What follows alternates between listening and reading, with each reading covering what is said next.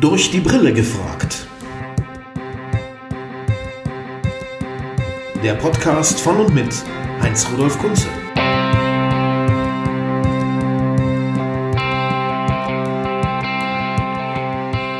Herzlich willkommen zu einer neuen weiteren Folge von Durch die Brille gefragt.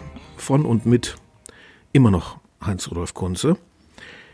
Wir sitzen hier in einem schönen, kleinen, aber feinen Fußballstadion und ich bin echt aufgeregt, weil ich in meiner langen Reihe von schönen Promi-Gesprächen noch nie einen Sportler vor mir hatte. Das ist also für mich was ganz Neues. Und ich frage mich auch gerade, ob der Sportler, der mir gegenüber sitzt, schon mal von einem Musiker befragt wurde. Wahrscheinlich auch nicht. Erstmal freue ich mich, dass Sie da sind und ich muss genau das Gleiche fragen, als, äh, als wir uns das erste Mal darüber unterhalten haben, dass wir uns beide zusammensetzen, habe ich gedacht, Oh, die Fragen wären interessant. Da bin ich gespannt, wie wir, welche Themen wir finden. Und äh, ja, ich freue mich drauf. Ich hoffe es. Mir gegenüber sitzt Fußballkenner, werden die Stimme erkannt haben. Ein Mittelstürmer, der es zum Trainer gebracht hat und den aus der Sportschau und aus dem aktuellen Sportstudio und aus allen Sendungen alle kennen für seine leidenschaftliche Art. Herzlich willkommen, Steffen Baumgart von Paderborn. Dankeschön. Ja, äh, ich hoffe auch, dass ich Sie mit meinen Fragen nicht nerve. Es sind Fragen eines interessierten Laien, das kann ich wohl äh, behaupten. Seit weit über 50 Jahren gucke ich leidenschaftlich gerne Fußball. Mein Vater war selber Spieler, wenn auch im Amateurbereich. Und ich möchte natürlich ganz viel wissen, wenn ich die Gelegenheit habe, äh, einem Fachmann gegenüber zu sitzen. Und ich hoffe, ähm, dass meine fehlende Routine im Umgang mit Sportlern dadurch ausgeglichen wird, dass ich so viel Sportschau und Sportstudio geguckt habe. Und ich hoffe, dass ich mich nicht völlig blamiere angesichts der Fragen, die dort so gestellt werden. Ähm, ich fange mal ganz vorne an. Wenn ich es richtig in Erinnerung habe, erste Trainerstation, Germania Schön-Eiche. Eine der ersten Trainerstationen, der ersten. Ähm, wobei ich da noch Spieler war. Das war also eine Doppelfunktion, Spieler und Co-Trainer. Wir hatten dann Cheftrainer Dirk Berger und äh, ich war dann, ich sag mal, assistierender Spieler, der dann, dann halt auch im Co-Trainerbereich mitgearbeitet hat. Wie war es denn so in Schöneich? Ich frage nicht ohne Grund. Äh, das ist ein kleines Örtchen, äh, so gerade mal eben außerhalb der Stadtgrenze von Berlin, östlich, südöstlich, in der Nähe von Erkner. Und äh, ich habe als Kind ganz große Teile meiner Ferienzeit dort verbracht, denn da lebte meine Oma, als es noch die DDR gab. Wie war denn in Schöneiche das Arbeiten? Sehr schön. Was Sehr habt ihr denn da eigentlich so erreicht? Äh, was erreicht? Wir waren äh, eine Oberligamannschaft und haben in der Oberligamannschaft versucht, äh, ich sag mal, unser, ich sag mal, unser Ding zu machen, in der Oberliga zu bleiben. Ähm, das ist uns zu dem Zeitpunkt gut gelungen und äh, ja, wir haben, wie sagt man immer so schön, unser Bestes gegeben, äh, sind im Berliner Pokal das ein oder andere, die ein oder andere Runde weitergekommen, sind dann aber auch irgendwann mal immer wieder schnell draußen gewesen. Und jetzt oute ich mich schon wieder als der Laie, der ich auch wirklich bin. Bitte erklären Sie mir doch mal ganz kurz, so bis zur vierten Liga kann man ja im Fernsehen noch Fußball sehen. Vor allem der MDR bringt da ja sehr viel. Äh, genau. Und was ist jetzt Oberliga? Wo, wo, genau ein tiefer. Ein tiefer. Genau. Also wir sind kurz am Fernsehen gescheitert. Das ist gerade, das war die Frage. Also das ist das, worüber nicht mehr berichtet wird. Wie schade eigentlich. Ich würde sowas gerne viel mehr sehen im Fernsehen. Nichts gegen äh, Champions League und Erstliga Fußball, aber ich finde eigentlich den Fußball auf den unteren Ebenen auch sehr spannend und das sind ja schließlich auch die Wurzeln, wo das alles herkommt. Das ist ja auch das, was den Fußball ausmacht. Ich glaube, das vergessen wir immer. Das äh, reden wir auch viel von. Das ist ja, es gibt die erste und die zweite, es gibt die dritte. Das sind so diese Profiligen, Regionalliga, die so ein bisschen dazwischen ist. Aber ich glaube gerade in den unteren Ligen und ich sag mal, wenn Sie mal ein Bezirksligaspiel gesehen haben auf dem, ich sag mal, auf dem nackten Rasen, nicht gleich im Fernsehen, mhm. dann kann man viel Spaß haben, weil das sind dann Emotionen pur.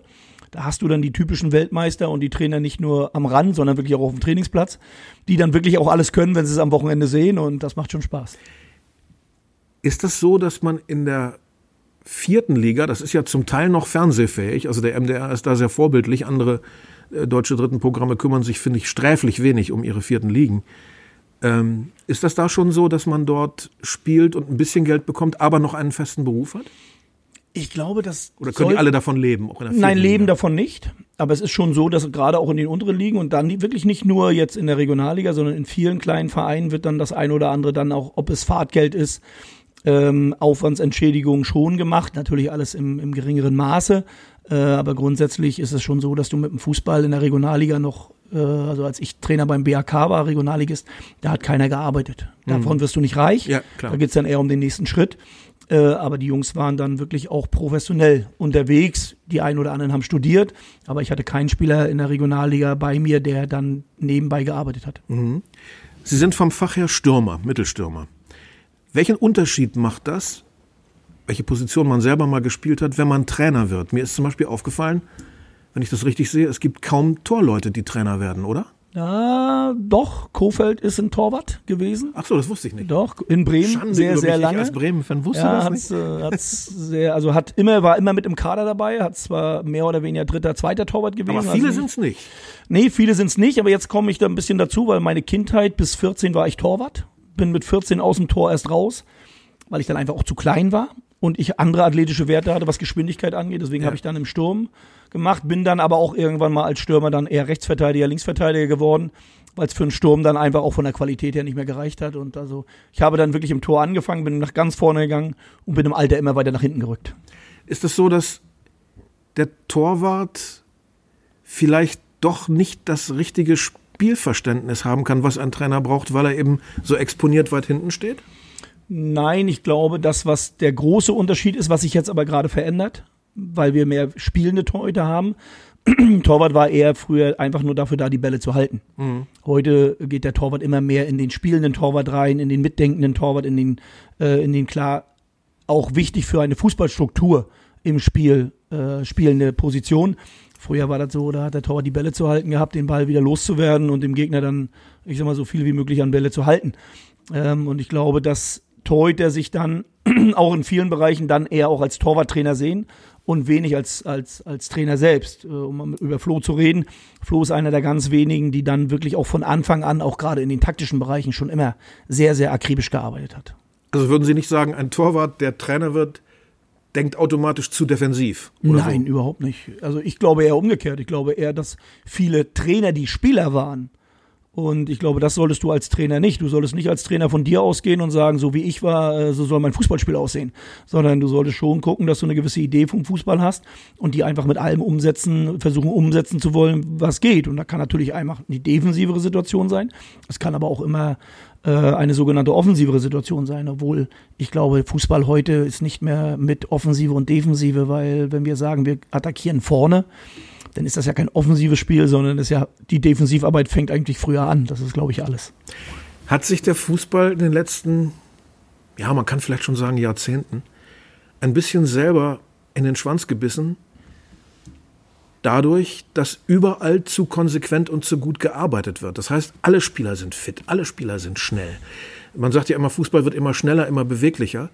Äh, Und ich sehe es auch. Ich bin ja nicht blöd, wenn ich mir Spiele von 66, 70, 74 angucke, äh, wie die Jungs da manchmal elegant stehen und warten, dass der Ball zu ihnen kommt. Trotzdem sind doch diese alten Sachen so legendär. Die Mutter aller Schlachten 1970, Deutschland, Italien und so weiter und so fort. Kann das sein, dass sich heute die Mannschaften häufig wirklich neutralisieren, dadurch, dass sie alle zu gut betreut und zu fit sind? Äh, Ich glaube gar nicht, dass sie sich neutralisieren. Ich glaube, am Ende gewinnt doch die höhere Qualität. Am Ende gewinnt doch der bessere Plan. Nicht jedes Spiel, aber auf Dauer. Äh, Und äh, Fußball ist ja, man redet immer von Ergebnissport, Woche für Woche. Trotzdem ist Fußball ja auch was Langfristiges. Also ich habe noch keinen Verein erfolgreich gesehen, der kurzfristig plant, der kurzfristig denkt. Da gibt es diese Momentaufnahmen. Aber ich glaube, wenn du wirklich Erfolg im Fußball hast, und da können wir gerne über die Definition Erfolg reden. Ja, bei Bayern München ist es Erfolg, Meister zu werden. Bei Paderborn ist es Erfolg, aufzusteigen. Ja, also die Unterschiede von Erfolgen werden immer anders definiert. Klar. Und ich glaube, das ist immer ganz wichtig. Aber grundsätzlich ist es ja so, dass was wir im Fußball erleben, ja auch in der ganzen Welt erleben. Also ich sag mal, wenn ich jetzt die Musikbranche nehme, wenn ich das machen darf, früher haben wir Kassetten gehabt, heute kriege ich nicht mal mehr meine CD ins Auto. Ja, weil ich alles nur noch über Radio oder über andere Sachen läuft. Und früher haben wir, glaube am Mischpult wirklich noch hin und her gearbeitet. Ich habe auch den einen oder anderen Musiker auch kennengelernt. Heute läuft alles elektronisch. Also ich glaube, diese Schnelligkeit, die moderne, die wir haben, ist nicht nur im Sport, im Fußball so, sondern ich glaube, die erwischt uns alle. Bei allem Respekt, ich glaube, der Vergleich hinkt ein bisschen, weil ich habe gerade davon geredet, dass die objektive Qualität der Spieler ja ständig zunimmt. Da ist ja eine Entwicklung, eine Kurve nach oben. Ja, weil wir Die Entwicklung der Qualität der Rockmusik würde ich bestreiten, leider. Okay, weil gut, weil dann natürlich auch mittlerweile jeder Musik machen kann. Früher musstest du wirklich Musik können, Ja. um das wirklich auch zu bedienen. Da gebe ich recht, aber ich, der, der Unterschied ist, glaube ich, dadurch, dass wir natürlich auch die moderne Medizin haben, ähm, die Wissenschaft immer mehr in den Sport eingreift, hast du natürlich ganz andere, wie soll ich sagen, ganz andere Einblicke. Warum ist ein Spieler verletzt? Warum sollte man den rausnehmen? Was ist wichtig an Ernährung? Also als ich angefangen habe zu Fußball, hat keine Ernährung interessiert. Ja, ja. Evalin war der erste Trainer, der mit mir über Ernährung gesprochen hat. Den habe ich angeguckt wie ein Auto. Höflich. Ja, und, und, und das sieht man heute. Heute wird jedes Essen, jedes Frühstück, jedes Essen, jedes Müsli. Selbst das Müsli ist nicht immer das richtige Müsli. Also da gibt es so viele Komponente, die dann, ja, wie soll ich sagen, den Motor am Laufen halten und immer besser machen. Und da haben Sie recht. Deswegen haben wir eigentlich nur noch, und das nicht nur in den ersten Ligen, sondern auch wirklich bis unten, sowas von Fitness in den einzelnen Ligen. Äh, da glaube ich nicht an neutralisieren. Aber ich glaube einfach, dass man dadurch erkennt, dass die Spieler immer fitter werden. Aber und das ist auch so, sie werden deswegen auch nicht länger auf dem Platz sein, weil ich glaube, wenn man genau guckt, äh, gibt es ganz wenige Spieler, die weit über 30 noch auf dem Platz stehen. Ja, und, äh, und das bringt das Ganze auch mit, dass du natürlich vielleicht auch schneller, ich sag mal, in dem Verbrauch oder in dem verbrauchten Zustand kommst. Ja. Ähm, wenn Sie das so erzählen mit äh, der Frage des richtigen Müslis und so weiter, das geht tatsächlich so weit, ja, dass also das Leben des konkreten einzelnen Spielers bis in sein Essen hinein, äh, ja, wie soll ich sagen, überwacht, gesteuert, gelenkt wird? Nee, nicht überwacht, nicht gesteuert, aber schon klare Bausteine mit ein, äh, auf den Weg gegeben werden. Und mhm. das ist nicht mal so, dass der Trainer das vorgibt, sondern mittlerweile sind die Spieler auch so. Also ich sag mal, veganes Essen. Es gibt so viele Fußballer, die vegan unterwegs sind. Mhm. Also wenn es früher zu mir einer gesagt hat, er ist vegan, den hätten wir schief angeguckt. Ja, da hätten wir gedacht, der kommt woanders her. Heute ist das sowas von normal. Glutenfrei, die Milch, die andere Milch also dass sich Leute damit beschäftigen, was viel auch mit Wissenschaft zu tun hat, wann fühlt sich der Körper gut, warum geht es mir, wenn ich die Milch trinke, vielleicht nicht so gut und so weiter, da sind wir viel weiter und das hat natürlich viel mit der Leistungsdichte, der Leistungsbereitschaft zu tun, dass du wirklich in diesen Millimetermomenten nur noch weiterkommst. Ähm, dass du immer mehr auf solche Sachen achten musst. Früher hat man gesagt, was sind das denn für Pussys? Aber gut. Ja, so kann man das auch sagen. Seit 2017 habe ich nachgelesen. Ich musste es wirklich lesen, weil ich es nicht geglaubt habe. Ich habe mir mehrfach die Augen gerieben. Sind Sie Trainer von Paderborn? Ich habe das Gefühl, dass mit Ihnen und Paderborn zusammen so viel passiert ist, das kam mir viel länger vor. Gibt es eigentlich irgendeinen Verein, der, was Auf und Ab und Kurven betrifft, so viel durchgemacht hat in den letzten Jahren seit 2017 wie der SC Paderborn? Die Geschichte ist doch ziemlich einmalig, oder? Die Geschichte ist im Positiven wie im Negativen. Das ist so dieses, diese Medaille hat immer zwei Seiten. Grundsätzlich muss man natürlich sagen, dass es hier schon eine sehr, sehr bewegte Zeit oder sehr bewegte Zeiten vor mir gab. Und ich glaube auch jetzt. Ähm, ich hoffe immer noch, dass wir das alles positiv sehen, auch diesen Abstieg aus, dem, aus der ersten Liga immer noch mit einem positiven Lächeln nehmen können. Äh, und äh, ja, es ist eine sehr bewegte Zeit. Und auch sag mal, bei meinem Anfang 2017 hat, glaube ich, keiner damit gerechnet, dass es erstmal so eine Zeit wird auch von der Länge her, weil die Überlebensdauer eines Trainers doch dann geringer ist. Mhm. Aber das, was wir erlebt haben, äh, das muss man wirklich sagen, das ist, glaube ich, auch so eine Situation, wenn man irgendwann mal weiter auf so eine Situation guckt, merkt man erstmal, was alles passiert ist. Wieso kommt Paderborn mit Ihnen als Team besser damit klar als, sagen wir mal, Magdeburg, wo Sie ja auch mal gearbeitet haben, wo man ja fast das Gefühl hat, die werden jetzt durchgereicht. Wieso kommen Sie damit besser zurecht hier in Paderborn? Ich glaube, der Unterschied, also wenn man die beiden Vereine vergleicht, dann muss man einfach sagen, dass der erste FC Magdeburg das Gefühl hat von seit 1974, ja, wir sind die Größten der Welt. Ach, das Köln-Syndrom, ja? Ja, so dieses so, so nach dem Motto, äh, eigentlich sind wir ein Zweitligist, einfach. So, das Problem ist einfach, dass man das von der Fankultur durchaus sagen kann, auch von der Anzahl an Fans von dem Umfeld, und damit will ich jetzt keinem zu nahe treten, was Trainingsbedingungen angeht, was Bedingungen drumherum angeht, dass diese Professionalität, äh, sind wir mit Paderborn bestimmt ein, zwei Schritte weiter. Ob es ein Trainingszentrum ist, und damit meine ich nicht Trainingszentrum, wo man hingeht, sondern diese Kleinigkeiten, was Kraftraum angeht, wie groß ist ein Kraftraum. Wir haben einen Koch, der mittlerweile für die Mannschaft jeden Tag da ist. Das sind so viele Kleinigkeiten, über die man nicht redet. Ja, und äh, wir haben viel weniger gesprochen von großen Dingen, sondern wir haben sie eher umgesetzt. Und wir sind dann bei uns geblieben und wussten, dass zum Beispiel so ein Aufstieg in die zweite Liga, so ein Aufstieg in die erste Liga einfach Momentaufnahmen sind und die nicht davon geprägt sind, ob du mehr Fans oder weniger Fans hast, mhm. sondern die sind dann von der tagtäglichen Arbeit geprägt, die sind dann von der Arbeit, wie sagt man immer so schön, im Erfolg machst du die ersten Fehler. Auch das ist uns passiert, nur du musst halt schnell daraus lernen. Und ich finde, das haben wir sehr gut gemacht und ich finde, da sind wir auch auf einem sehr, sehr guten Weg.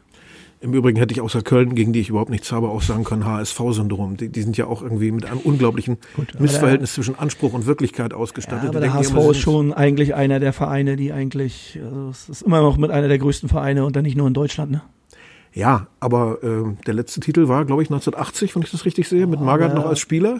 Alles gut, der letzte Titel von einigen anderen Vereinen ist auch lange her, weil Bayern ja. alles holt. Also die ja, Diskussion gaben andere auch.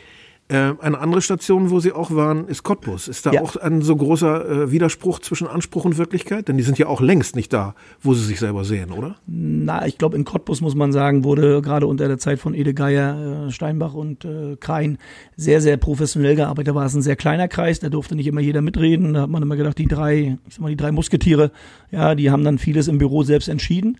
Und du siehst aber auch, und das siehst du bei vielen anderen Vereinen, umso kleiner der Kreis, umso mehr Vertrauen in so eine Situation ist, umso größer oft der Erfolg. Umso mehr der Meinung sind, dass sie ja nicht Ahnung haben, aber mehr, umso mehr Leute mitreden wollen. Und jetzt können wir vielleicht vom HSV reden. Ja, umso mehr Leute sich von außen melden, Ja. umso schwieriger wird es. Hannover ist ein, so ein Beispiel und da glaube ich immer, umso kleiner du den Kreis hältst, umso mehr Vertrauen du hast, umso mehr du auch vielleicht die ein oder andere schwierige Situation gemeinsam überstehst, umso größer der Weg für einen Erfolg. Und ich glaube, das fehlt vielen Vereinen. Wir sehen es an Vereinen wie Freiburg, ja, wir sehen es an Vereinen wie Mainz, die lange, die sehr ruhig und sachlich arbeiten. Wir sehen an Bremen, ja, welchen Weg sie jetzt wieder eingehen. Ja, ich glaube, ähm, das verkennen viele, dass nicht entscheidend ist, wie viele Leute reden, sondern dass die richtigen Leute reden. Ja, na klar. Ich äh, weiß ja, dass Sie Rostocker sind und dass auch Ihr Herz an der Stadt hängt. Sie Ja. haben, eine richtige Heimat im Gegensatz zu mir. Ich bin so oft verpflanzt worden, ich, ich kann sowas gar nicht von mir sagen. Ähm, wird Rostock aufsteigen? Ich hoffe. Schaffen die das diesmal? Ich hoffe. Ich glaube auch, dass sie einen sehr, sehr guten Trainer haben mit Jens Hertel, der sehr sachlich arbeitet, der sehr ruhig mit solchen schwierigen Situationen, die du in der Saison hast, positiv wie negativ umgehen kannst. Und wenn ich es jemandem zutraue, dann äh, Jens Hertel. Und warum passt das hier für Sie so gut? In Paderborn, Sie und der Verein, Sie und die Mannschaft, Sie und das Umfeld. Was stimmt hier für Sie persönlich besser als anderswo? Wenn ich ehrlich bin, möchte ich gar nicht die Antwort wissen, weil nicht, dass ich irgendwas herbeizauber, weil grundsätzlich muss ich sagen, kann ich nicht beschreien. Ja, ich kann Ihnen nicht sagen, warum das hier passt. Das hätte ja auch keiner vorher erwartet. Also ich bin ja zu einer Situation gekommen. Ähm, ich glaube, das war mein größter Vorteil, dass ich die Situation angenommen habe, als gar keiner her wollte. Ich sage heute noch, weil Markus Kröscher, ich war bestimmt der fünfte Trainer, den er angerufen hatte, ob er die Situation jetzt annimmt und dass das dann so einen Lauf nimmt, das hätte keiner erwartet. Ich kann es wirklich nicht sagen. Ich weiß, dass ich mich hier wohlfühle. Ich weiß, dass ich natürlich, vieles spricht natürlich auch für die Ergebnisse über einen weiten Zeitraum und ähm, es hat eigentlich vieles gepasst. Ob es die Mitarbeiter sind, ob es das Umfeld ist, äh, ob es dann die Erfolge waren, die dann einfach damit reingespielt hat. Aber es gibt für mich kein genaues Rezept. Wäre denn Trainer von Hansa Rostock Ihr Traumjob? Sie waren Co-Trainer. Nein. Das wäre nicht das Traumziel aller Dinge. Nee, ich glaube auch, das verkennen immer viele. Ich bin ja auch sehr, sehr eng mit Union Berlin und, äh, und jeder glaubt dann, dass man da Trainer werden muss. Ich glaube, das, was für einen Trainer vielleicht wichtig ist, was viele verkennen, ist, dass du vielleicht nicht zu Hause arbeitest, sondern dass du eher vielleicht die Möglichkeit hast, so wie hier, dann wieder nach Hause zu fahren, um mal abzuschalten. Wenn du in einer Stadt dann so verwurzelt bist, so wie ich, mit Rostock oder dann jetzt auch mittlerweile mit Berlin, dann weiß ich gar nicht, ob das so gut ist, dass dich jeder auf dein eines Thema immer ansprechen kann. So bist du mal ein bisschen weg, kannst auch mal drauf gucken, kannst dich freuen. Ja, und deswegen gibt es so diese Ziele, wo man Trainer werden will, bei mir auch eigentlich gar nicht. Ich will Sie überhaupt nicht provozieren, einen Namen zu nennen. Also Sie können jeden schützen. Ich frage nur ganz allgemein. Gäbe es Vereine, wo Sie nie hingehen würden als Trainer, die Sie nie machen würden, auch für viel Geld nicht? Gibt es nur einen einzigen Verein für mich, der außer Frage stammt, und das ist BFC. BFC Dynamo, das ist dann das Derby mit Union Berlin, da ich Union-Mitglied bin, auch glaube ich schon sehr, sehr verwurzelt mit dem Verein bin, wäre das der einzigste Verein. Und trotzdem sage ich, haben die über einen langen Zeitraum gerade auch in der DDR eine gute Arbeit gemacht, äh, jetzt so ein bisschen abgedriftet sind. Trotz Erich Mielke. Ja, trotz, ja, das hat ja damit zu tun. Das ist ja, das ist ja einmal eine politische Geschichte, aber die Jungs, die da gespielt haben, die waren ja nicht alle gleich. Die sind ja nicht auch, die sind, kenne ich viele, die sind nicht im Gleichschritt marschiert. Ja, die haben da, die haben da ihren Job gemacht, aber im Gleichschritt sind sie garantiert nicht alle marschiert. Wenn man auf den Gedanken käme, Ihnen Bayern München anzubieten, wie würden Sie reagieren? Ich würde sehr erstaunt sein. Ähm, und ich wüsste gar nicht, ob ich da schon, also zum jetzigen Zeitpunkt jetzt schon in der Lage wäre, sowas überhaupt machen zu können. Würden Sie nach gutem Nachdenken sich schütteln und sagen, ich probiere es, oder würden Sie es eher sich nicht trauen zu machen? Also Ich dieses, will Ihnen nicht wegnehmen, aber das ist doch mal eine spannende Frage, oder? Ja, aber Trauen ist. Also da ich jemand bin, der jetzt eher sagt, ich probier's, ich würde einfach die Frage stellen, ähm, warum? Ja. Weil ich sag mal, wir haben so viele, also ich glaube, erstens würde keiner auf mich kommen. Äh, da müsste man doch halt das ein oder andere noch mal ein bisschen mehr machen. Ähm, aber grundsätzlich ist kein Trainer, also ich, ich also jetzt nicht falsch verstehen, ich kenne keinen Fußballer und keinen Trainer, der ein Angebot von diesem Verein ausschlagen würde, wenn der Verein sich um einen bemüht. Ja. Weil das ist dann schon, also das wäre weit weg von der Gedankenwelt. Ja. Und deswegen niemals nie geht nicht. Wenn man sich im Fernsehen die Bilder ansieht, wie schlecht gelaunt, wie wütend, wie verzweifelt, wie stocksauer äh, Karl-Heinz Rummenigge mit einem anderen Vorstandsmenschen von Bayern da sitzt und diskutiert, äh, wenn der FC Bayern gegen Werder 1-1 spielt. Haben die Bayern eine Siegespsychose? Müssen die siegen? Nein, ich glaube. Ist das krankhaft? Nee, ich glaube, nee, nein, ich glaube aber einfach, wenn du, also wir leben ja in Ansprüchen. Und Anspruch von Bayern München bedeutet, dass ich jedes Spiel gewinne und jedes Spiel gewinnen kann. Also ist das Verständnis einfach so, dass man auch das sehen möchte auf dem Platz. Ich glaube, dass die Jungs das gar nicht leisten können. Das ist Jedes. Wochenende? Das geht doch gar nicht. Genau, ich glaube einfach, dass sie im Moment auch übermenschlich ist oder sehr, sehr doll an Grenzen spielen und das auf einem sehr, sehr hohen Niveau. Ja, wenn ich bedenke, dass sie gestern 3-1 gewinnen gegen Salzburg und eigentlich die Kritik da ist, dass man nicht klarer gewonnen hat oder so drei, vier Fehlpässe zu viel sind, ähm, dann kann man das kritisieren, weil es kein gutes Spiel war vielleicht, aber die Mannschaft hat gewonnen und die Mannschaft hat am Ende souverän gewonnen. Und ich glaube, dass auch dass der Anspruch von Bayern ist, einfach gegen jeden zu gewinnen. Und wenn du nicht gewinnst, dann wird da einfach drüber diskutiert, woran es lag. Aber ich glaube, dass auch ein Karl-Heinz Rummenigge dann relativ schnell wieder runterkommt und dann sagt, alles klar, das ist die Situation und, und die Ist-Situation wird im Fußball immer diskutiert und eine Stunde später beim Glas Rotwein geht's dann alles wieder ein bisschen ruhiger. Ich habe überhaupt nichts gegen Karl-Heinz Rummenigge. Nee, nee, das ein war- das hervorragender war- Fußballer. Und, äh, aber Karl-Heinz Rummenigge hat auch nicht immer gewonnen. Also er muss das eigentlich ja auch mal kennen, dass man nicht äh, eine Sternstunde nach der anderen einfach so äh, ja, aus dem Hut zaubern kann. Ja, aber dann gehen sie mal ins Stadion und hören so viele Experten da, die neben ihnen sitzen, um sie rumsitzen, die wissen, wer eingewechselt werden muss und ausgewechselt werden muss, die alle wissen, wie ein Tor geschossen werden muss, wie welcher wohin spielen muss. Und dann gucke ich mich um und denke, da wo ihr gespielt habt, hättet ihr nicht mal die nächsten zehn Meter jemanden erreicht. Deswegen immer ganz ruhig. Und deswegen hat es auch nichts mit Verlieren und Gewinnen zu tun, sondern die, die Situation ist einfach so, dass man, das mache ich ja auch, man reagiert auf die Situation. Und äh, wenn dann alles wieder ein bisschen ruhiger wird, dann wird man auch wieder klarer und sachlicher. Sie waren als Spieler noch, heißt es in Ihren äh, biografischen Unterlagen, auch mal im Visier oder auf dem Notizzettel von Berti Vogts. Können Sie beurteilen, warum das keine enge Liebesbeziehung wurde? weil ich einfach nicht gut genug war. Das war, das war die Anfangszeit in der Bundesliga, da war ich sehr jung. Da habe ich in der Anfangszeit in den ersten zehn Spielen mit acht Toren für sehr viel Aufsehen gesorgt. Aber als ich dann für die Nationalmannschaft in Frage kam, dann haben dann noch Jungs gespielt wie, wie Klinsmann, wie Matthäus, wie im Sturm noch Karl-Heinz Riedle, äh, Kirsten, oh, Rudi Völler. Und ich glaube, dass ich mit denen nie auf einem Leistungsniveau war. Also das stand dann eher irgendwann mal in der Zeitung. Sie Aber ich glaube wirklich nie war ja, ich da. Sie laufen, heißt es hier, die 100 Meter in 10,8 Sekunden. Ja, Das ist ziemlich schnell, glaube ich. das ist sehr schnell, ja. Ist äh, Timo Werner überhaupt schneller? Ich glaube ja. Timo Werner wird, also wir haben ja, wir haben mal damals die 100 Meter ge gemessen. Die misst du heute nicht, aber ich glaube, Timo Werner würde in einen ähnlichen und ich glaube, ich würde ihm zutrauen, dass er schneller ist. Das ist ja schon Leichtathletik. Das ist Leichtathletik, Niveau. Das ist ja unglaublich. Und das Gute bei Werner, das konnte ich nicht, der konnte es auch noch mit Ball. Ich habe ab und zu mal den Ball vergessen. Sie sagen selber von sich, Sie sind kein eleganter Spieler, also eher so der Kämpfer, Rackerer, Arbeitertyp. Ähm, ist das eigentlich so eine Art Grundsatzfrage bei Spielern? Gibt es nur diese beiden Typen, den Eleganten und den Kämpfer? Oder gibt es Leute, die alles können? Es gibt Leute, die Was alles. Beckenbauer den kompletten Spieler nennt.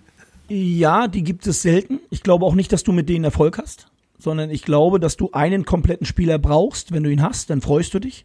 Aber ich glaube, du brauchst einfach diese verschiedenen Charaktere. Du brauchst Charaktere, die in schwierigen Momenten da sind. Wenn wir von diesem oft perfekten Spieler reden, dann reden wir oft aber von einem Spieler, der perfekt ist, wenn es gut läuft. Du brauchst aber den, der Gras frisst. Ich nehme mal Mirko Votava bei, bei, bei Werder Bremen. Wenn sie gegen den gespielt haben, dann war er bei 2-0 für Bremen nie zu sehen. Da war der offen da. Aber hat Bremen hinten gelegen, dann hat er mal alles gefressen, was auf diesem Platz war.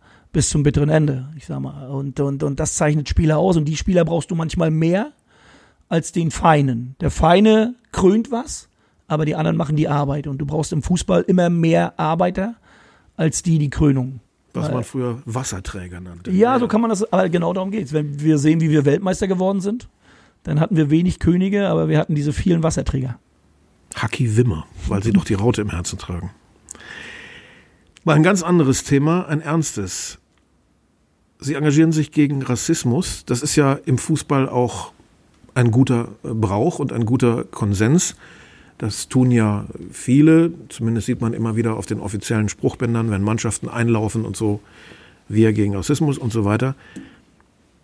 Meine bittere Frage, haben Sie das Gefühl, dass das überhaupt was hilft? Wenn man im Fernsehen manchmal so viele Nazi-Spruchbänder in bestimmten Fankurven sieht, und das wird ja vom Eindruck des Zuschauers her nicht weniger.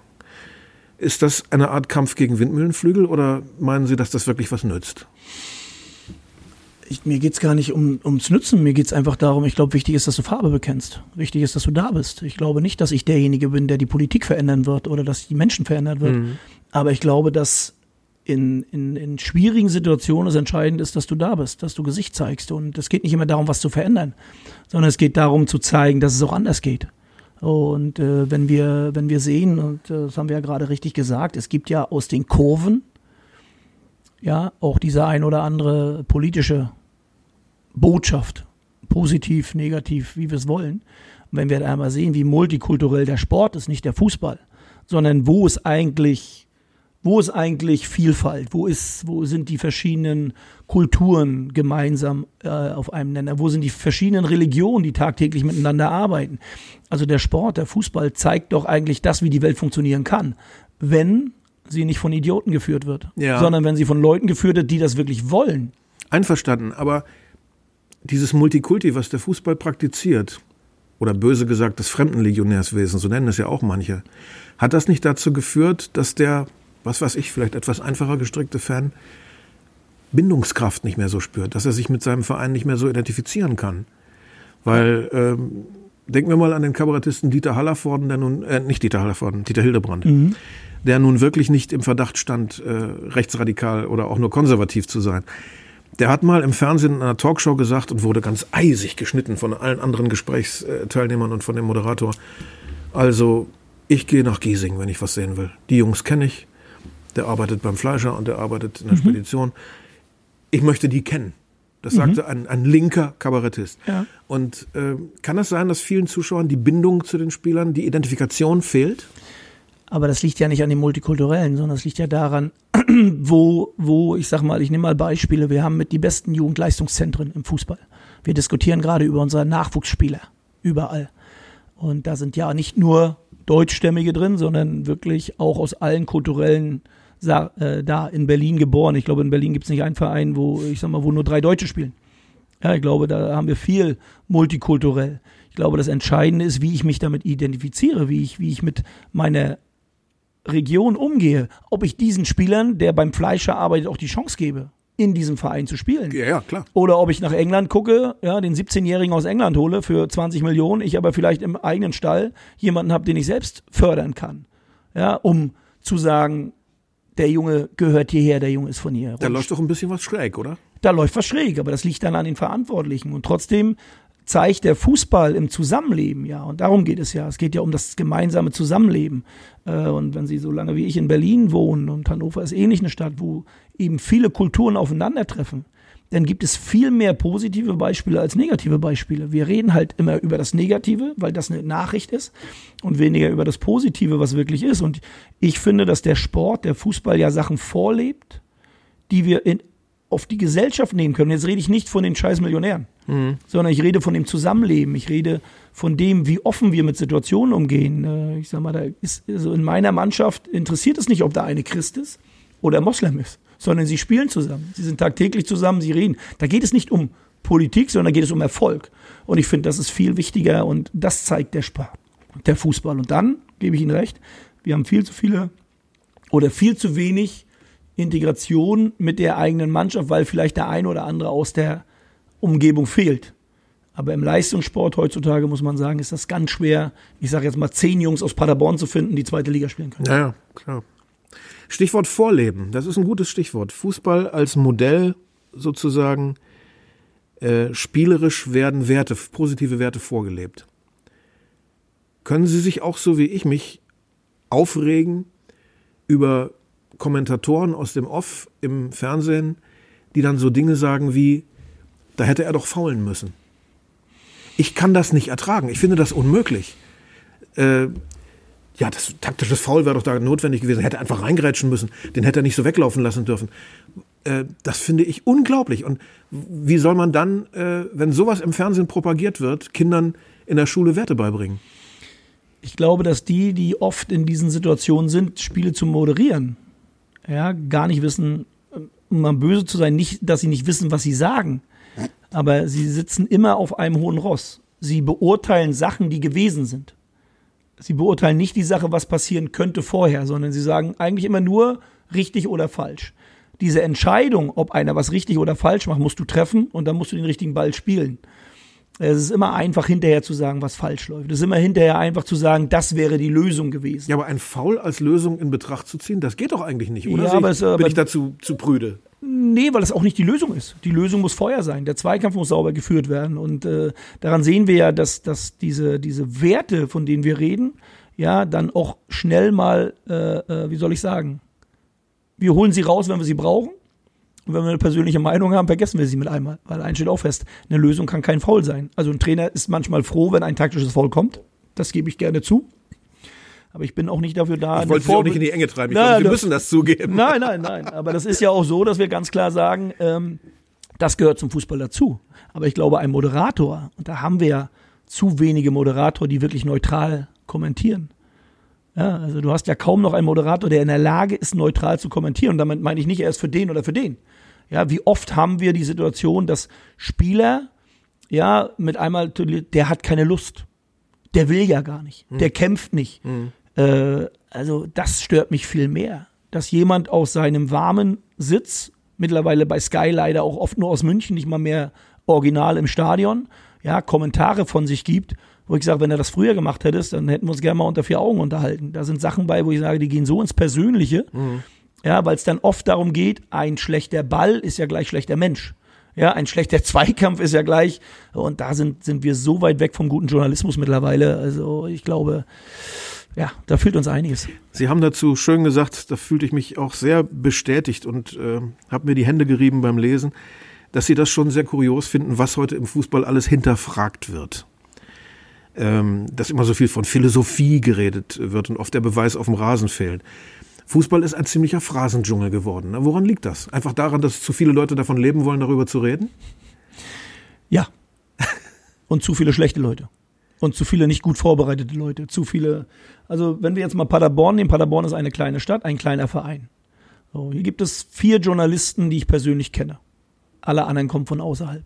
Die kriegen ihre Informationen von wem? Von mir nicht. Und trotzdem haben sie Informationen.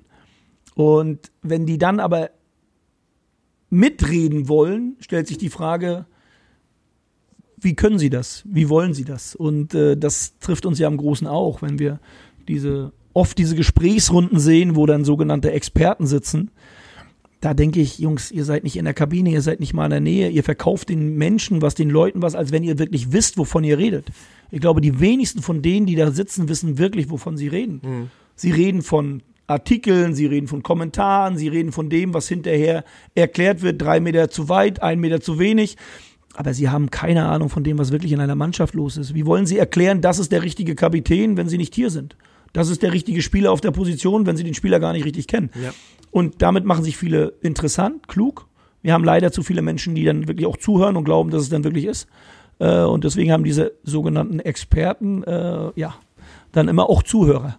Das ist, glaube ich, das Schlimme. Ist das nicht auch ein, ein Phänomen, wo man sagen kann, auch da ist Fußball eben nur ganz normaler Teil unserer Gesellschaft, ein Teil unserer Welt? Ich habe manchmal das Gefühl, nicht nur im Fußball wird alles krankhaft hinterfragt, sondern in jedem Lebensbereich. Es wird einfach manchmal doch in allen Bereichen nur diskutiert um des Schwätzens willen. Also Aber haben wir nicht genau die gleiche Problematik, dass dann oft immer nur das kritisiert wird, was vielleicht falsch ist? Wenn du aber die Jungs selbst in die Verantwortung stellst und sagst, so, jetzt, sag mal, wir können ja jetzt über eine politische Situation reden, über die Corona-Situation. Da können wir gerne darüber diskutieren, dass nicht alles richtig ist. Aber wer stellt sich hin und sagt, dass es richtig ist? Ja. Ich bin froh, dass wir Entscheidungen treffen. Ob das die richtigen Entscheidungen sind, das kann ich nicht sagen. Aber ich bin froh, dass wir Menschen haben, die sich dann dieser Entscheidung stellen und sich auch diesen Konflikten stellen. Ich mag die Leute nicht, die sich im Hintergrund hinstellen und sagen, alles Idioten, alles schlecht, alles nichts. Und selbst, wenn du dich mit den Leuten unterhältst, nichts können. Keine Ahnung haben und einfach nur was herplappern, wo wir genau wissen, das ist es dann noch weniger. Sie haben gesagt, Sie müssen sich als Trainer und das war Ihnen am Anfang gar nicht so klar. Sie sind aber dann reingewachsen, um sehr viele Sachen kümmern, Zitat, die um den Platz herum passieren. Mhm. Was sind das für Sachen? Erklären Sie das mal einem naiven Zuschauer, der sich auch oft schon gefragt hat, wie ist eigentlich genau dieses Konstrukt zwischen Trainer, Sportdirektor, dann gibt es manchmal auch noch Geschäftsführer, dann gibt es auch noch den Präsidenten. Ähm, was ist dann Ihre Aufgabe, wenn es so viele andere auch noch in Verantwortung gibt? Beziehungsweise, warum, kümmern, warum dürfen Sie sich nicht nur um den Fußball kümmern? Um was müssen Sie sich dann noch kümmern, außer was auf dem Platz geschieht? Ich weiß gar nicht, ob ich mich um alles kümmern muss oder mich um vieles kümmere, Sehr, aber ja. ich kümmere mich nicht, weil ich jetzt sage, ich kümmere mich drum, weil ich derjenige bin, der es kann, sondern ich glaube, als Trainer bist du mittlerweile auch für viele Bereiche ein Bindeglied. Wenn der Physiotherapeut was hat, dann kommt er zuerst zum Cheftrainer. Also bin ich der Ansprechpartner. Wenn der Co-Trainer was hat, dann geht er nicht zum zweiten Co-Trainer, sondern geht zum Cheftrainer. Ja, wenn der Zeug, der Platzwart was hat, dann können wir dem Platzwart sagen, pass auf, der Rasenfunk, der kommt und sagt, der Rasen ist nicht gut, dann ist es am besten, wenn er das mit dem Cheftrainer bespricht. Das kann er auch mit dem Co-Trainer besprechen. Aber ich glaube, gerade diese Dinge, wenn es um Pressetermine geht, dann möchte keiner mit dem Co-Trainer reden, obwohl der Co-Trainer vielleicht sogar bessere Antworten hätte, sondern es geht immer um die Meinung des Cheftrainers. Und ähm, selbst wenn unser Koch das Essen vorbereitet, kommt am Ende das Essen zu mir und wird dann abgesprochen, ob das Essen das Richtige ist. Und ich habe für alles richtig gute Jungs, richtig gute Leute, die das viel besser können. Und trotzdem bin ich immer da und habe irgendwo immer den letzten Blick drauf. Und dieses Ganze macht ja ein, ein, ein Paket. Also ein Trainer heute kommt nicht zum Training, macht das Training, begrüßt, beabschiedet und geht wieder, sondern du hast halt viele andere vorbereitende Sachen. Du hast viel Öffentlichkeit, Arbeit. Das heißt, ich bin ja nicht Trainer auf dem Platz, wenn ich trainiere, sondern ich bin mittlerweile in meinem ganzen Dasein Trainer. Mhm. Gehe ich einkaufen im Rewe, bin ich Trainer vom SCP. Ja, gehe ich zu meinen Jungs zum Stammtisch, den habe ich heute Abend, ja, dann bin ich der Trainer vom SCP. Also dieses Dasein ist ein anderes. Früher war ein Trainer ein Trainer und mittlerweile ist das Dasein eines Trainers allgegenwärtig. Und äh, ich glaube, dass du da eben viele Aspekte im Leben hast, die im ersten Moment gar nicht so wichtig erscheinen, die auch gar nicht vom Zeitaufwand so groß erscheinen, die aber immer da sind. Also musst du dich immer wieder drum kümmern mit. Gibt es denn hier in Paderborn auch diese Konstruktion mit Trainer, Sportdirektor, Geschäftsführer und Präsident oder einer weniger hier? Nee, ich glaube, wir haben alles vorhanden, aber mein Ansprechpartner ist mein sportlicher Leiter. Also ich bin jetzt nicht, dass ich mit dem Präsidenten rede, mit dem rede ich sehr selten, äh, weil er sich aber auch aus dem operativen Geschäft Sport raushält. Äh, äh, grundsätzlich geht es darum, dass ich einen sportlichen Leiter habe. Also ich habe einen Chef und mit dem spreche ich natürlich viele Sachen ab. Und was ist jetzt der Unterschied zwischen Geschäftsführer und Sportdirektor? Das ist eine interessante Frage. Geschäftsführer sitzt dann immer noch ein höher und ist dann oft noch in den Gremien drin ähm, und spricht das dann wieder mit den größeren Runden ab. Mit denen, die dann vielleicht eher weniger im Fußballbereich tätig sind, eher mit ihren Firmen unterwegs sind und die dann auf den neuesten Stand zu bringen, ist dann nicht immer Aufgabe des Trainers, sondern eben dann eines Geschäftsführers oder sportlichen Leiters. Der Sportdirektor, stelle ich mir das richtig vor, hört sich an, welche Spieler sie gerne haben möchten und sagt dann, die können wir uns nicht leisten. Oder wie? Na, ganz so ist nicht mehr, hier schon gar nicht, weil ich keiner bin, der sagt, ich kann nur mit denen und denen arbeiten, sondern wir machen das schon so, dass das hier eine gemeinsame Arbeit ist. Aber unser sportlicher Leiter ist hauptsächlich dafür zuständig zu sagen, okay, wir wollen den Fußball spielen. Für diesen Fußball brauchst du die Qualität das sind die Jungs, die diese Qualität haben. Und dann reden wir nicht von Erstligaspielern, sondern von Spielern aus unteren Ligen, ja, wo wir sagen, okay, da haben wir die Fantasie, die Jungs weiterzuentwickeln. Dann kommen wir wieder hin, weil wir die großen Jungs uns gar nicht leisten können. Hat so ein Verein wie Paderborn eigentlich auch Scouts? Oh, sehr viele. Also kommt drauf an, was viele sind. Wir haben, äh, also ich glaube, wir haben mindestens sechs, sieben Leute, die unterwegs sind, mhm. zwei, drei, die festangestellt sind äh, und äh, eine ganze Menge drumherum, die dann auch zuarbeiten. Weil das habe ich mir nämlich nie so richtig vorstellen können als, als Fan, allgemeiner Fan. Äh, wie, wie erfährt ein Verein eigentlich, wer gerade gut ist? Also gerade auch im, im Bereich der, der Up-and-Coming-Spieler, der, der jungen Talente. Also wie, wie äh, bekommen Sie Ihre Informationen, aus welchen Ecken überall, dass der Spieler XY, das wäre was für uns? Eigentlich überall. Also es gibt eigentlich keinen Bereich, wo man es nicht erfährt. Es ist jetzt nicht so, dass jemand anruft und sagt, ich habe jetzt, äh, habe jetzt jemanden hier sitzen, guckt euch den mal an, sondern man muss natürlich sagen, dass die äh, gerade die Bundesligen, die die Junioren-Bundesligen, U17, U19, die U23-Mannschaften, äh, die sind komplett durchgescoutet. Also wenn Sie so, wenn Sie so ein Nachwuchsturnier sehen, wenn, da, da müssen Sie mal hin. da haben sie bestimmt 500, 600 Vereinsspieler aus äh, Scouts aus verschiedenen Vereinen. Da ist nicht ein Spiel, also wenn Sie in Berlin ein Nachwuchsspiel sehen, da sind, egal welches Spiel Sie sehen, und jetzt rede ich nicht nur von den Bekannten wie Union oder, äh, oder, oder Hertha, also, äh, da ist bei jedem Spiel mindestens drei, vier Scouts dabei. Es glaube ich, gibt in der U17, U19 keinen Spieler, der nicht irgendwo bekannt ist, was er kann, was er nicht kann. Ob er in Frage kommt, ist eine andere Geschichte. Das ist so durchorganisiert in allem mit Bildern, mit, mit, mit Informationen, äh, dass es kaum möglich ist, dass irgendein richtig gutes Talent wirklich durchrutscht. Unentdeckt bleibt, ja. Aber wie kommt das dann, dass bei den Vereinen, die sich wirklich was zugutehalten auf ihre tolle Nachwuchsarbeit, auf ihre Zentren, auf ihre medizinischen Abteilungen und so weiter, dass trotzdem dann immer noch, immer nur so wenig dieser Zöglinge, die man selber rangepäppelt hat, äh, jemals den Sprung in die A-Mannschaft schaffen, weil man eben, wie sie sagt, dann wieder den 17-Jährigen aus England holt oder aus Spanien oder so. Wie, trauen die ihren eigenen Talenten nicht oder was züchten die denn da heran? Also ich glaube, man muss erstmal ähm, es gibt immer so eine, oder früher, zumindest zu meiner Zeit, als ich im, Jugendleist, äh, im Jugendbereich gearbeitet habe, gab es immer so, so ein bisschen äh, so eine Faustformel. Wenn du es schaffst, jedes Jahr einen hochzukriegen, mhm. einen, der dann auch das Niveau hat, in diesen Bereichen zu spielen, dann machst du eine sehr, sehr gute Arbeit. Es geht okay. nicht um zehn ah, ja. pro Jahr, sondern es geht immer um dieses eine Talent. Und da kann es natürlich mal sein, dass du in einem Jahr zwei hast und in einem Jahr gar keinen.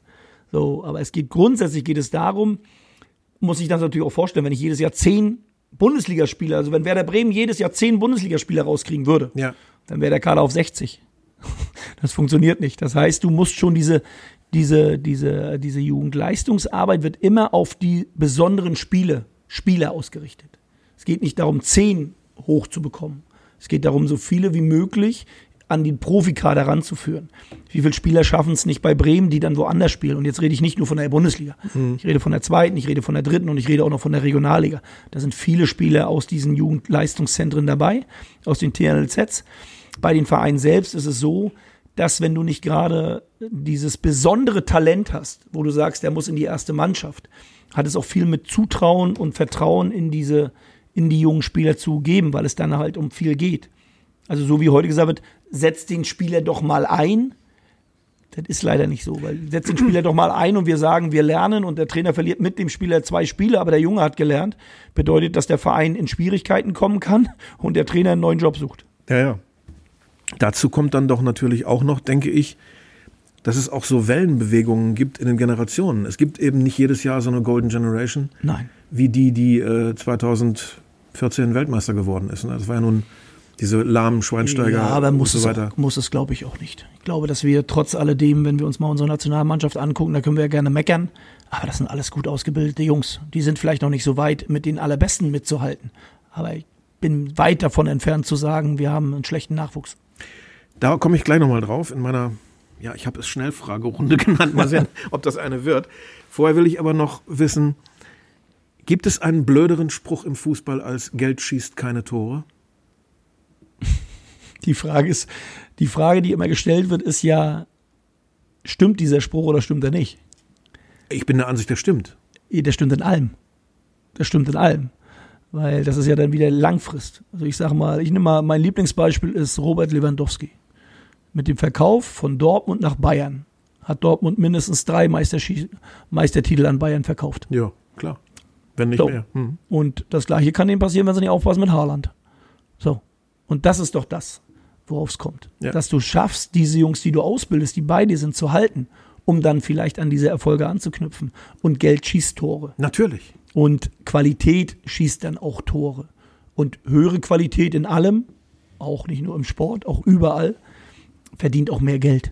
Sie haben die Sorge geäußert, die ich als Zuschauer absolut teile, dass dem Spitzenfußball in der ersten Liga die endlose Öde droht weil äh, das Geld da kumuliert in der Spitze und weil äh, Sie haben da fast von so einer Art Drohkartell gesprochen, dass es kaum noch jemand schafft, von Mitte oder weiter unten jemals Meister zu werden. Dass sich das immer unter den gleichen drei, vier abspielt, das sehe ich auch als Gefahr. Aber was kann man dagegen tun?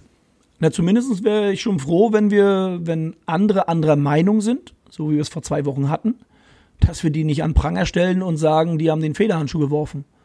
Sondern wenn 36 Mannschaften in der ersten, zweiten Bundesliga sind und eine Diskussion darüber entsteht, ob die Fernsehgelder noch richtig verteilt sind, dann erwarte ich nicht, dass die, die sagen, die Fernsehgelder sind nicht richtig verteilt, dann erwarte ich, dass die mit in die Gesprächsrunde geholt werden und nicht mit einmal sich 14 Vereine außerhalb treffen. Mhm. Äh, weil dann denke ich, okay, wir leben in einer Demokratie und eine Demokratie bedeutet, dass ich eine Meinung haben darf. Mhm. Ich muss nicht die richtige Meinung haben. Ich muss auch nicht recht haben. Aber ich finde es schwierig, wenn man gewisse dann ausgrenzt. Das ist viel schlimmer für mich. Ich glaube, dass die besten Mannschaften, auch die erfolgreichsten Mannschaften, das meiste Geld kriegen sollten. Da bin ich fest von überzeugt. Aber wenn der Unterschied mittlerweile ist, dass ich sage jetzt mal, der erste, also ich sag mal, wenn wir letztes Jahr mit Paderborn, was für uns eine Riesensache war, und jetzt lagern Sie mich nicht fest, ob die Zahl stimmt, 40 Millionen kriegt, dann ist das eine Riesensumme für uns als Verein. Ja. Wenn dann Bayern München gefühlt aber 120 Millionen, 150 Millionen kriegt, dann stellt sich die Frage, wo ist der Wettbewerb? Wo ist die Möglichkeit für Klein Paderborn mit Vereinen in dieser Größenordnung mitzuhalten? Das mag ja vielleicht nicht unsere Aufgabe sein für die Oberen, aber meine Aufgabe ist, so dicht wie möglich die Chance zu suchen, ranzukommen. Natürlich. Und wenn die mir genommen wird von vornherein, und da rede ich nicht von Chancengleichheit, es wird keine Chancengleichheit geben, das wäre naiv. Aber ich finde das dann schon schwierig. Und wenn ich dann sehe, und das habe ich vorhin gesagt, dass, ja, wie habe ich letztes Mal oder vor zwei Jahren gelesen, ein Kind, was heute sieben Jahre ist, hat noch nie einen anderen Meister kennengelernt als Bayern München. Mhm. Und das in, mit einem Abstand, wir reden jetzt nicht von knapp, sondern einem Abstand, dass wir mittlerweile ja gar nicht mehr darüber nachdenken, wer Meister wird, sondern wir denken maximal darüber nach, wer wird Zweiter. Ja. Sehen Sie in, in näherer Zukunft irgendeinen, der die Bayern ablösen könnte? In näherer Zukunft? Ja, ich sehe Mannschaften, die das könnten. Ich hoffe nur, dass sie dann wirklich auch dran arbeiten. Und damit meine ich nicht finanziell, sondern sportlich. Aber eigentlich doch nur Leipzig und Dortmund, oder? Nein, Gladbach. Gladbach ist auf einem richtig guten Weg in der Entwicklung. Ich glaube, da sollten wir, wollten wir nicht so weit gehen. Hoffenheim hätte die Möglichkeiten. Ja, also ich glaube, dass du schon vier, fünf Mannschaften hast. England zeigt uns das. England zeigt uns das, dass du die Möglichkeit hast, dass mit Investitionen, nicht nur im finanziellen, sondern auch im sportlichen, mit Ideen in der Lage bist, eben halt den großen Paroli zu bieten. Das kann ja sein, dass man glaubt, dass es nur Man City ist oder nur äh, Liverpool ist. Das war vor drei Jahren noch anders. Da war es Manchester United und Chelsea. Das heißt, da habe ich eine größere Glansenscheiße. Und trotzdem gibt es da nur vier, fünf, sechs Vereine. Es geht auch nicht darum, dass alle 18 um die Meisterschaft mitspielen. Das wird mhm. nicht passieren. Ja, aber es kann ja nicht sein, dass wir uns damit abfinden und sagen, okay, diese, das ist eine Ist-Situation, also bleibt die Situation so. Es kann ja keine Entwicklung sein. Und nochmal, die die beste Leistung bringen, die am meisten liefern, sollen meines Erachtens auch das meiste Geld bekommen. Nur ich finde schon, dass man darüber diskutieren kann. Und ich finde es schon wichtig, dass Leute, die eine andere Meinung haben, mit am Tisch sitzen und nicht ausgegrenzt werden, weil dann kriege ich das Gefühl, dass es eigentlich um die ersten sechs geht. Und da sind die sich auch zufällig einig, ganz komischerweise. Ja, und, und, und wie merkwürdig, ja. Wie merkwürdig und die anderen werden ausgebotet oder werden nicht mal zum Gespräch gebeten. Und da muss ich sagen, ich glaube, dass wir in einem Land leben, das genau die Streitkultur uns ausmacht. Dass es darum geht, andere Meinungen zu haben, andere Meinungen zu hören und sich mit anderen Meinungen auseinanderzusetzen und nicht, der will mir was Böses und deswegen rede ich nicht mehr mit ihm. Weil ich glaube, das macht eine Gesellschaft aus, dass du eben aus unterschiedlichen Meinungen Meinung machst. Aber das, was vor Jahrzehnten mal passiert ist, äh, Kaiserslautern steigt auf und wird Meister, sowas wird es wahrscheinlich nie wieder geben, oder? Doch, das kann immer passieren. Weil der Sport es hergibt. Ich hoffe, Sie haben recht. Ja, ich weiß auch nicht, ob wir das beide erleben werden, aber ich sage, das wird passieren können. Leicester City ist, glaube ich, das beste Beispiel in England, dass ein No-Name mit einmal englischer Meister wird. Wir sind jetzt schon in England, dann hopse ich mal kurz übers Wasser und frage Sie, warum kann Nordamerika nicht Fußball spielen? Nordamerika braucht, glaube ich, noch, um Fußball zu spielen, weil Nordamerika mit anderen Sportarten oder von anderen Sportarten lebt. Ich glaube, da ist Fußball eine absolute, wie soll ich sagen, es ist wie, mein Vater hat mich zum Fußball gebracht. Ja. Ihr Vater ja, ja. hat sie zum Fußball gebracht. Aber ich meine, in Kanada und in den USA leben doch so viele Deutsche, Engländer, Italiener, Spanier, äh, whatever. Und äh, wieso, hat diese, wieso ist diese Tradition nicht mit rübergekommen? Ich glaube, die Tradition im Kleinen ist rübergekommen, aber die Sportarten wie Basketball, Baseball, Football, Eishockey haben dann einen ganz anderen Stellenwert und äh, die sind da ganz anders gewachsen und ich glaube, das ist einfach auch so. Und trotzdem erreicht der Fußball immer einen höheren Stellenwert da. Also im Fußball hast du mittlerweile auch 30 bis 40.000 Zuschauer. Ja, in, in den ganzen, in den, in den, in den, in den Frauenbereich ist Amerika im Fußball, glaube ich, mitführend auch in den Ligen, äh, äh, wenn man die Nachwuchsarbeit sieht, wie es ist ja ein bisschen anders äh, aufgebaut durch die Collegearbeit, äh, sind die viel weiter, als wir hier vielleicht glauben. Ich glaube, dass es nicht in naher Zukunft dazu reicht, im oberen Fußball zu sein. Das hat aber auch damit viel zu tun, weil der Fußball gehört dann, ich sag mal, Südamerika und Europa. Und Mittelamerika. Also und Mittelamerika. Mexiko, die, wenn Costa Rica die USA schlagen kann, also kann es auch sein, dass sich am Fußball, an dem sich ja so vieles beweisen und zeigen lässt, auch zeigt, wie unterschiedlich die Mentalitäten der Amerikaner und des Restes der Welt sind. Wenn ich höre, dass die Amis einen Vorstoß gemacht haben, sie wollten das Unentschieden abschaffen. Das zeigt doch sehr typisch die amerikanische Mentalität, die sich einfach nicht vorstellen kann, dass ein Spiel 0-0 ausgeht. Ähm, das ist doch, da merkt man doch wirklich einen Unterschied der, der Weltsicht, oder? Ja, aber auch bei den Amerikanern geht es ja oft nur, es gibt ja nur, also das ist ja, für mich ist es ja schwarz-weiß. Also ein Amerikaner, wenn, geht es ja nur, wir gewinnen. Wir tun, wir können. Wir sind die Größten, wir sind die Schönsten, wir sind die Besten. Ähm, das bringt vieles mit für den Sport. Grundsätzlich muss man ja sagen, dass es eben halt auch viele Sachen dazwischen geht. Und äh, wir, wir erleben es ja oft, dass gerade auch da immer wieder rüberschnappt, wer eigentlich die größte Nation der Welt ist. Die Frage stellt sich, sind sie es wirklich noch? Sind sie wirklich so groß, wie sie sich selbst machen? Oder leben sie in ihrem eigenen Kosmos? Weil die Welt ist halt ein bisschen größer geworden und ein bisschen schneller geworden. Und ich glaube, dass es ganz, ganz viel Konkurrenz um das Größte gibt. Und äh, ich bin mir nicht ganz sicher, ob sie wirklich noch so groß sind, wie sie uns glauben machen wollen. Das bin ich auch nicht. Nein. Nächste Frage. Warum ist der beste Torwart der Welt, Manuel Neuer, so unsportlich? Warum reißt er nach jedem Tor den Arm hoch und schreit abseits? also Manuel Neuer ist garantiert nicht unsportlich, sondern ist wirklich einer der besten Torhüter auch über einen langen Zeitraum. Jetzt im Moment für mich auch wieder der weltbeste Torwart. Ohne Frage. Aber warum, und ich warum glaube, ja, ich glaube, das ist ein Reflex. Ich glaube, das sollte man auch nicht so überbewerten, weil ähm, wenn Sie mir einen Torwart nennen, der es nicht tut, in vielen Situationen, dann also ich sehe nicht bei jedem Torwart äh, so einen emporgereckten, manischen rechten Arm äh, so schnell wie bei Manuel Neuer. Ich sehe auch bei manchen Torleuten einfach äh, Gleichmut, Gelassenheit, Depression. Aber dieses ständige Meckern, das hat der doch gar nicht nötig. Aber ich glaube, er meckert gar nicht. Er hebt die Hand und dann merkt er, es geht und nicht geht. Also ist ja nicht so, dass er ständig rausläuft. Also meckern wäre, wenn er jetzt ständig rausgehen würde oder zeigen würde. Grundsätzlich hebt er die Hand und dann sieht er die Entscheidung. Und eigentlich ist das nur ein Reflex und das hat nichts mit Un, äh, Unsportlichkeit zu tun. Und ich glaube, Manuel Lauer ist alles außer unsportlich. Na gut. Wenn man sich überlegt, dass eine Spitzenmannschaft auf der Welt ein Konglomerat ist aus manchmal zehn und mehr Nationen, lauter gute Spieler, lauter sprachbabylonisches Wirrwarr und so weiter und so fort, aber allerhöchstes denkbares Niveau. Mal ganz ehrlich, wozu brauchen wir dann eigentlich noch Länderspiele? wenn Bayern München und Borussia Dortmund und RB Leipzig und vielleicht noch zwei, drei andere Bundesligamannschaften doch viel besser spielen als eine Nationalmannschaft. Aber jetzt ist ja wieder die Nationalmannschaft ist ja was anderes als der, der, der, der Verein. Ja, aber wozu das dann noch, wenn, wenn Vereine besser sind als die Nationalmannschaften? Was bringt das noch? Ach, ich weiß gar nicht, ob die besser sind. Ich glaube schon, dass dieser Wettbewerb unter den Ländern äh, äh, einfach wichtig ist. Einfach auch, auch Emotionen hat, Emotionen weg. Wir haben noch von den Unterschieden gesprochen. Die Italiener spielen anders Fußball als wir, die Spanier spielen anders Fußball als wir. Und ich finde das gut im Vergleich zu sehen, dass wir unsere Tugenden trotzdem auf den Platz bringen, die wir vielleicht im Moment nicht auf den Platz bringen. Vielleicht wollen wir zu sehr Spanien sein und sollten viel, viel mehr mal wieder Deutsch sein ja, sollten mal wieder unsere Tugenden auf den Platz bringen, die nicht nur schön spielen sind, sondern die vielleicht ja. auch sind, wir beißen jemanden nieder. Und äh, ich glaube, ich halte das für sehr wichtig. Ich finde das auch sehr wichtig. Ich habe die Nationalmannschaft immer gerne gesehen. Ja, jetzt im Moment gucke ich sie nicht, muss ich ganz ehrlich sagen. Aber das hat auch viel damit zu tun, ähm, dass ich im Moment auch einen Überhang am Fußball habe. Wenn ich diese Nations League sehe, wo ich denke, das ist ein Wettbewerb, den braucht keine, äh, braucht kein toter Sheriff. Richtig. Ja, wenn ich mich früher auf, äh, wie soll ich sagen, auf Freundschaftsspiele gegen Italien gefreut habe, gegen Spanien. Warum habe ich mich darauf gefreut? Weil die alle drei, vier Jahre mal waren. Die mhm. waren nicht jede Woche ja, gefühlt. So, und wenn ich bedenke, dass wir nur noch irgendwelche Wettbewerbe haben, wo irgendjemand, also wo ich denke, wir müssen natürlich auch gucken, dass wir uns damit nicht, wie sage ich immer so gerne, selbst abschaffen.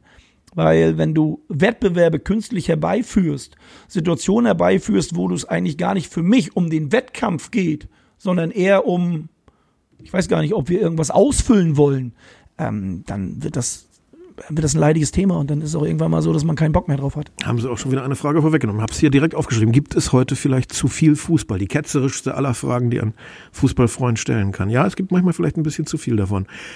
Ähm, wo wir gerade dabei waren, dass Sie im Moment nicht so gerne deutsche Länderspiele sehen. Ich muss das fragen, das ist einfach wichtig. Löw, umdenken Zurücktreten oder weiter so? Die drei Möglichkeiten hat er. Hm. Ich bin weit weg davon entfernt, äh, dass man in schwierigen Phasen, also wir müssen erstmal sagen, wir haben alle nach einem Umbruch geschrien. Oder nicht alle, ich nicht. Ich hätte gern den Müller noch dabei, den Boateng noch dabei, den Hummels noch dabei. Was für ein Aufschrei war nach einer nicht so guten WM, wo sie alle hin müssen. Vorsichtig bin, ausgedrückt, ja. Vorsichtig ausgedrückt bin ich froh, dass sie alle noch in Deutschland sind. So ohne zu erkennen, dass solche Spieler auch Phasen haben, die es eben nicht läuft. Und das war eins der ganz wenigen Turniere, wo wir wirklich schlecht waren. Und ich finde, dass Yogi Löw über einen ganz, ganz langen Zeitraum eine sehr, sehr gute Arbeit gemacht hat. Das ist äh, außer Frage. Jetzt Aber machen wir einen Umbruch. Viele sagen, er hat den richtigen Moment zum Gehen verpasst. Ja, das sagen die, die jetzt der Meinung sind, dass sie eine Meinung haben dürfen weil jetzt aus einer starken Persönlichkeit sie glauben, dass eine schwache Persönlichkeit gekommen ist, weil vielleicht die eine oder andere Niederlage kommt. Ich sehe das genau anders. Ein Trainer finde ich es schwierig, dass er in solcher Phase geht, sondern er hat sich dem Umbruch gestellt. Es war klar, dass es eine schwierige Situation ist. Es war eigentlich allen klar. Auch den Journalisten war es klar. Nur sie haben es vergessen. Würde, es, würde er dann Ihrer Meinung nach sich einen Zacken aus der Krone brechen, wenn er sagen würde, okay, ich habe mich in dem einen oder anderen Punkt geirrt, ich rufe Müller und Hummels wieder an? Ich glaube, dass sie im Kontakt sind. Nur es wird nicht alles breit getragen. Also ich glaube schon, dass die im Kontakt sind. Ich glaube auch nicht, dass sie sich böse sind, sondern das, was passiert ist, ist eine sportliche Entscheidung gewesen zu diesem Zeitpunkt. Mhm. Und ich glaube, dass es ein Müller gut tut, eben nicht jede Woche die Nations League auch noch zu spielen, auch vom körperlichen Zustand her. Ja, das muss man ja auch mal sagen, weil die Jungs wissen ja gar nicht mehr, wann sie, also die, ich glaube, die wissen gar nicht mehr, ob es überhaupt ohne Fußball spielen als Spiel geht. Die wissen ja gar nicht mehr, wann sie Training haben. Die sind ja gar nicht mehr die im Training, Jungs, die sind ja nur noch im Regenerieren. Ja, ich glaube, dass es ein, also ein Mats Hummels und ein Müller gar nicht schlecht geht, nicht in der Nationalmannschaft zu spielen. Ich finde es nur schlecht von uns, dass wir immer gleich so eine Endgültigkeit in Situationen machen. Wir entscheiden mit einmal, dass ein Müller, ein Hummels, die immer noch zu den besten Spielern Europas gehören, zu schlecht für die deutsche Nationalmannschaft sind. und damit eigentlich und ja. damit aber eigentlich alle ich sag mal, Türen hinter mir zumache. Mhm. Und das finde ich viel schlimmer. Ich finde nicht schlimm, dass wir einen Umbruch haben. Ich finde auch nicht schlimm, dass wir gegen Spanien 6-0 verloren haben. Ja, es ist ärgerlich, weil es eine emotionale Geschichte ist. Aber grundsätzlich können dir solche Spiele viel bringen. Die Art und Weise der Niederlage war allerdings Ja, aber die Art, es geht ja beim 6-0 immer um die Art und Weise. Und das ist auch immer, der Fan sagt 6-0, oh, die wollten alle nicht. Also ich habe da keinen Spieler gesehen, der wollt, nicht wollte. Ich habe uns nicht gut gesehen. Ich habe Spanien überragend gesehen. Ich habe Spanien gefühlt, jeder, jeder Schuss war ein Treffer gesehen.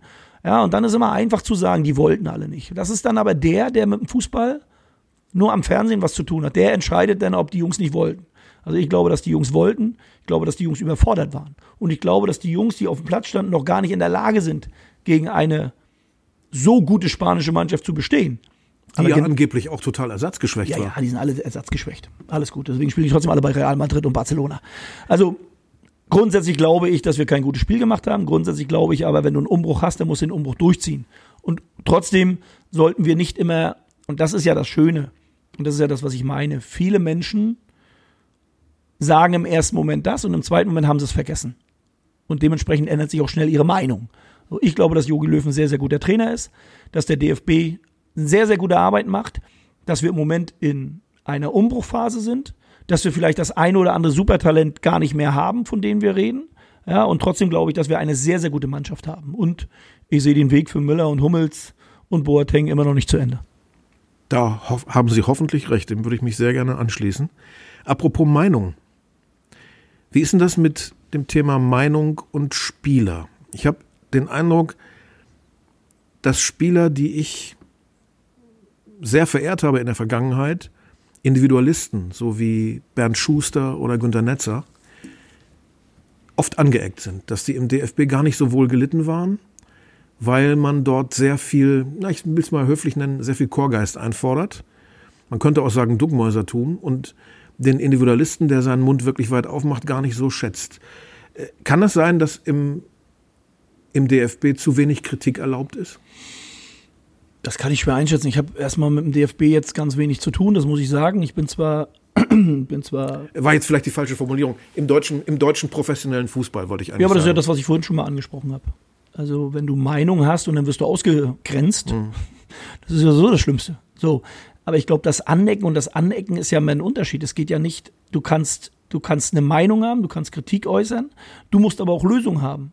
Du musst aber auch ansagen, was ist. Sich hinzustellen, so wie jetzt viele ja, er ist nicht gut genug, er kann das nicht, wir sollten das so machen oder so, ohne Lösung zu präsentieren, ohne wirklich auch zu sagen, was besser geht, ist ja das Einfachste der Welt. Also sich hinzustellen, zu sagen, alles ist scheiße, meine Ellie, das ist das Einfachste. Dann aber zu sagen, was Ellie richtig machen muss, das ist dann schwierig. Dazu dann auch zu stehen, falls es nicht funktioniert, das ist dann noch schwieriger. Und das Einfachste für uns ist doch zu, zu kritisieren, zu meckern, auf viele Sachen, die dann schon passiert sind. Und dann aber selbst zu sagen, pass auf, ich würde das gerne so machen, lass uns das doch mal machen. Dann, wenn es nicht funktioniert, auch trotzdem dazu zu stehen. Das ist das Schwierigste und das sehe ich gerade bei Löw. Löw hat gesagt, wir machen einen Umbruch. Das finde ich gut. Ob es das Richtige ist, das werden wir sehen. Soweit sind wir noch nicht. So, aber dann den Weg zu verlassen, nur weil jetzt Kritik kommt von Leuten, die ja auch keine bessere Lösung haben, das finde ich einfach nicht gut. Und ich glaube, dass das Anecken oft verwechselt wird wie soll ich sagen, es gibt genug Sportler, die waren auf dem Platz, hatten immer eine Präsenz. Die waren überragend als Einzelsportler, auch innerhalb einer Mannschaft. Aber als Teamsportler, als die, die andere mitreißen können, als die, die sich in den, in den Weg einer Mannschaft stellen, habe ich diese Spieler nicht oft gesehen. Habe ich sie eher als Egoisten gesehen, habe ich sie eher als Menschen kennengelernt, die anderen erklären, wie es geht, aber selbst nicht erklären können, wie es gehen sollte. Und dann schnell in diese Situation kommen. Deswegen rede ich oft über Fußballexperten. Ja, haben alle irgendwann mal die Chance gehabt, was besser zu machen. Es gibt so viele Experten, die irgendwann mal Trainer waren, die sportliche Leiter waren, die in diesem Bereich gearbeitet haben und man nichts auf die Reihe gekriegt haben. Und dann zu kritisieren, weiß ich nicht. Aber so ein Spieler, der alleine ein Spiel entscheiden kann, tut doch jeder Mannschaft gut, oder? Ja, und trotzdem sehen wir, dass ein Spieler alleine eine Krönung hat, davon rede ich, wenn du diesen Spieler hast, dann kann der was krönen. Wie hat Franz Beckenbauer mal gesagt, Gerd Müller hat uns zur Weltklasse geführt. Wir waren alles sehr, sehr gute Spieler, aber Gerd Müller hat uns zur Weltklasse geführt. Und das ist dann dieser Ausnahmespieler, dieser, der was hat, was kein anderer hat. Äh, äh, der ist dann wichtig. Aber wenn der sich dann wichtiger nimmt als die anderen, dann wird er unwichtig. Und ich glaube, das ist das Entscheidende, dass diese Spieler, die was Besonderes haben, eben sich dann eher in den in diesen mannschaftlichen Bereich, in diesen kollektiven Bereich stellen sollten. Und deswegen gibt es diese Kritiker, die wichtig sind. Aber ich glaube, es gibt dann diese Kritiker, die dann auch mit anpacken, die Ideen haben, und es gibt diese Kritiker, die immer kritisieren. Gerd Müller wäre natürlich völlig verloren gewesen ohne elegante Bedienung. Ne? Also der musste ja in Szene gesetzt werden. Ja, aber das hast du ja oft. Ja, das hast du ja oft, dass du. Er konnte ja die Szenen nicht wie ein Lewandowski selber herbeiführen. Ja, aber ich sag mal, ich nehme mal Simon Terodde. Simon Terodde beim, beim HSV ist, glaube ich, einer der besten Zweitligastürmer, die es ewig geben wird. Und trotzdem ist er angewiesen auf die andere. Trotzdem ist er nicht in der Lage, sich in der Mittellinie, so wie ein Messi, fünf Bälle zu holen. Mhm. Und trotzdem merken wir, dass Messi jetzt auf Dauer es auch nicht mehr schafft, weil er ins Alter kommt, weil er eben nicht mehr so viel läuft. Und dies können die anderen nicht mehr kompensieren. Der unaufhaltsame Gang der Dinge. Wie weit trägt Ihrer Meinung nach die Analogie oder der Vergleich vom Trainer mit dem Dirigenten? Ähm, ich habe mal eine fiese Geschichte gehört, es soll angeblich der erste Geiger der Wiener Symphoniker zum Thema Dirigent gesagt haben, naja, gut, er hat das mit uns eingeübt und das war wichtig. Und jetzt führen wir das auf und dann soll der da stehen und seine Bewegungen machen, da hat er Spaß dran. Wir brauchen das eigentlich nicht, wir könnten das jetzt auch ohne ihn spielen. Ähm, da ist ein Trainer wohl doch wichtiger ne? für ein Orchester als ein Dirigent für, äh, für eine Mannschaft als ein Dirigent für das Orchester. Ich glaube, der erste Geiger äh, ist ein bisschen arrogant. Mit Sicherheit. Und ich glaube auch, dass, Deswegen ist die Geschichte ja so gut. Äh, genau. Und das hast du ja oft. Auch ein Fußballer glaubt, dass es ohne Trainer geht. Und der erste Geiger glaubt auch manchmal, dass es ohne den Dirigenten geht. Nur interessanterweise geht es dann oft, wenn der Dirigent weg ist, schwieriger. Wenn der erste Geiger weggeht, geht es oft einfacher. das ist ja mit Fußballern auch so. Es gibt ja diesen Fußballer und das ist das, wo wir eigentlich auch immer mehr dazu hin oder wo ich hoffe, dass wir einfach dazu stehen. Es gibt immer, es gibt immer um den Verein. Es geht nie um den Einzelnen. So, und wenn ein Fußballer über den Ding steht, weil er was Besonderes kann, weil er was Besonderes hat, dann wird er dich als Verein über lange Sicht vielleicht in den einen Erfolg bringen, aber er wird dich nicht weiterentwickeln. Entwickeln tut tun Trainer, tun sportliche Leiter, tun Ideen, tun Ideen, die umgesetzt werden. Und nicht der Fußballer, der glaubt, wie die Idee ist. Also, das ist ja das Schöne, dass auch ich als Spieler so war und gedacht habe, dass ich klüger bin als vielleicht der, der draußen steht. Ich war nicht einmal klüger als der, der draußen steht. Und ich habe dann auch immer nur diese kurze Sichtweise, ein Spieler sieht nicht weiter als zehn Meter. Ja? Weil alles andere steht dann wieder einer davor und weiß ich was alles. Ein Trainer hat einen ganz anderen Überblick. Ein Trainer weiß, was im Hintergrund läuft. Ein Trainer weiß, was mal von der Entscheidung richtig ist. Ein Trainer hat viel mehr, sollte er viel mehr Spitzengefühl dafür haben, ist nicht der Beste der Beste, sondern die beste Mannschaft das Beste. Und ich glaube, das verkennen wir. Und deswegen sage ich, der erste Geiger wurde, glaube ich, ausgetauscht. Und danach war das Konzert immer noch gut und der Dirigent ist geblieben. Ich habe ganz viel gelernt. Ich bedanke mich ganz herzlich und wünsche Ihnen, dass Sie als Karajan von Paderborn noch ganz viel Erfolg haben. Dankeschön, Steffen Baumgart. Vielen Dank fürs Dasein.